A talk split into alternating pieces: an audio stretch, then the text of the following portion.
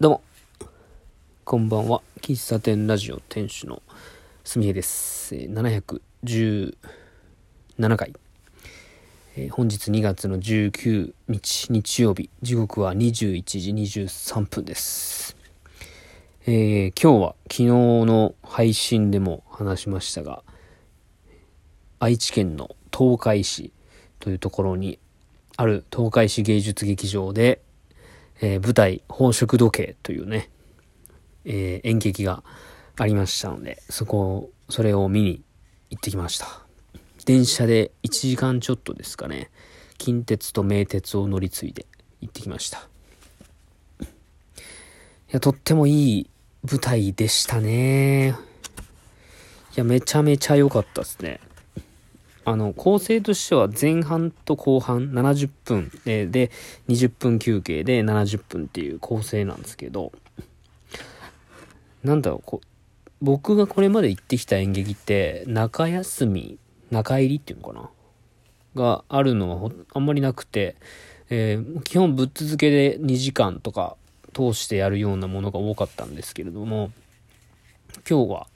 休憩を間に挟みつつ、合計、えー、なんだ、2時間半、3時間くらいになるのかな ?70、90、えー、2時間、3時間か、3時間超えですね、の長丁場でしたけれども、間に休憩が挟んでくれてたおかげで、えー、すごく集中して見ることができましたし、作品の構成はね、まあ、ネタバレになるんであんまり言えないんだけど、なんか、あの、今回脚本と、脚本を書かれたのが根本修子さんって方なんですけど、この方のこれまでの作品を見たことないんで、この方の独特の作りなのかなっていうのはわかんないんですけど、なんか、うーんと、なんだろうな。現代と過去の回想シーンを同時に演じるみたいなで、ちょっと、こう、場面転換が、えー、結構あったんで、えー、ない、頭がすごく混乱するかなと思いきや、なんか、演劇らしい、演劇だからこそできるのかわかんないんですけど、とてもスムーズに、うん。で、それが最終的に繋がっていくっていう。で、前半と後半に分けた意味っていうのも、なんかすごくしっくりきたというか、あ、こういうことやったんかって思いながら後半見れましたね。うん。あ、前半のこれはこういうことだったのかっていう構成がすごく良かったし、まあ、内容としてはすごく、なんでしょうね、重たい感じのテーマなんですよね。30歳を迎えた、えーなんだ、19年間か。えー、10歳から、9歳かな。えー、9歳から、えー、そう、10歳から29歳まで、えー、同じ、こう、宝飾時計という、まあ、設定の舞台に主演、主役として演じ続けてきた。10歳からですよ。えっ、ー、と、19年間演じ続けてきた彼女が、うんまあ途中で、こう、まあちょっとネタバレなんで言えないか。うん。10年前、19年前の話と、えー、今、現代、2023年の話が、こう、同時に進んでいるわけですよね。まあ、内容に触れられないんであんまり具体的に説明できないけど、いや、とっても良かったです。本当うん。まあ、目当てはね、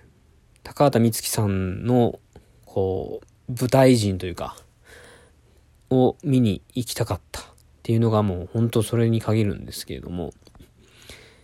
高畑充希さんといえば歌なんですよ。舞台の人なんですよ、この人は。舞台で、えー、映える、こう、演技というか、声というか、えー、すごく素素晴らしい歌声を持たれている方で、で、今回は、えー、この宝飾時計に合わせて楽曲提供があったんですよ。椎名林檎さんの青春の鈴木っていう、えー、これは、えー、配信でもされてるので、高畑充希さんで調べてもらうと出てくると思うんで、聞いてみてください。で、それを、えー、劇中、えー、歌ってくれたんですけど、まあ、歌うのは前、まあまあ、前々から知ってたんで、いつ、いつ来るのかと、今か今かと、ずっと待っていて、あ、やっとかというところ、っていうのをね、聞けて、僕は今回、えー、14列目だったんです。まあ割と前の方で、前の方で聞け、見れたんですけど、まあ肉眼でね、なんだろう、こう、はっきりと、その、舞台に上が上がられてる方の表情っていうのは、まあ、目がそんなに良くないんでわかんないんですけども、雰囲気でね、演じられてる全体を見ながら、で、と、時々、時々、えー、えー、いわゆる、こう、なんていうのかな、あれは、えー、望遠鏡。望遠鏡いわゆるなんとか、なんとかグラスって言うんですよ。シアターグラスだったかな。えー、演劇を見るときに、そう、望遠、望遠鏡を持っていくのは、えー、見方としてはある、あるんですけども、うん、望遠鏡で、えー、見ながら、どんな表情してるのかな、手に持ってるのは何なのかな、みたいなのを見たりするのに望遠鏡を使うんですけど、うん。で、見たりとかね。いやとてもいい、いいです。もうほんとよかったなうん。なんか、これまで、えー、なんだ、こう演劇っていうものはすごく好きだし、うーん、なんでしょう、こう、どっちかというと、出演されている方、俳優さん、えー、演じられている方、メイン、演者さんメインで見に行くことは、が、あの、ほとんどなんですけども、うん、で、芸、芸術と言われるものとか、作品と言われるものを、うん、見るっていうことに関していくと、うん、これまでは、あその、出てる方を見るっていう、本当ミーハーな、感じで言ってたんだけど、まあ、今回の作品でより感じたのは、えー、演じられてるそれぞれのこうキャスキャストというか、え、ー、と役のこう感じが今どういう心境でこれを演じられてるのかなとか、どういう心境で話してるのかなっていうこう感情の変化みたいなのものをうん推測するというか、えー、その人にな、った気持ちで見るっていうことが、すごく面白い見方だなって思ってきたんですよ。うん。で、僕結構そういう、まあドラマとかもそうですね、映画とかもそうなんですけど、まあ、割とこうコンテンツ消費というか、うん、作品をと、とりあえずまあ見れたらいいみたいな、うん、まあ話題のものとか、えー、知ってるあの人が出てるやつをとりあえず見たいというか、で、見たという納得感、うん、を持ちたいという意味でコンテンツ消費をしていたんですけれども、うん、ちょっとシフトをして変、変化してというか、まあドラマでもそうですけど、その、今まで僕ちょっと恋愛ドラマとかあんまり見切れなかったんですよ。なんかすごくこっぱずかしかったりするとかね。でも、うーん、恋愛ドラマこそ、その出演、その演じられてる方の感情の機微というか、そういうものに触れられて考えられるっていうのがあるなぁと思うんですよ。で、ちょっと話はずれるかもしれないですけど、最近見たツイツイートでですね、うん、これがちょっと一緒かどうかわかんないんですけど、まあ、よくね、言われる、言われてることだと思うんですけども、あの、ドモン・ランさんっていうね、小説家の方がつぶやいてたんですけど、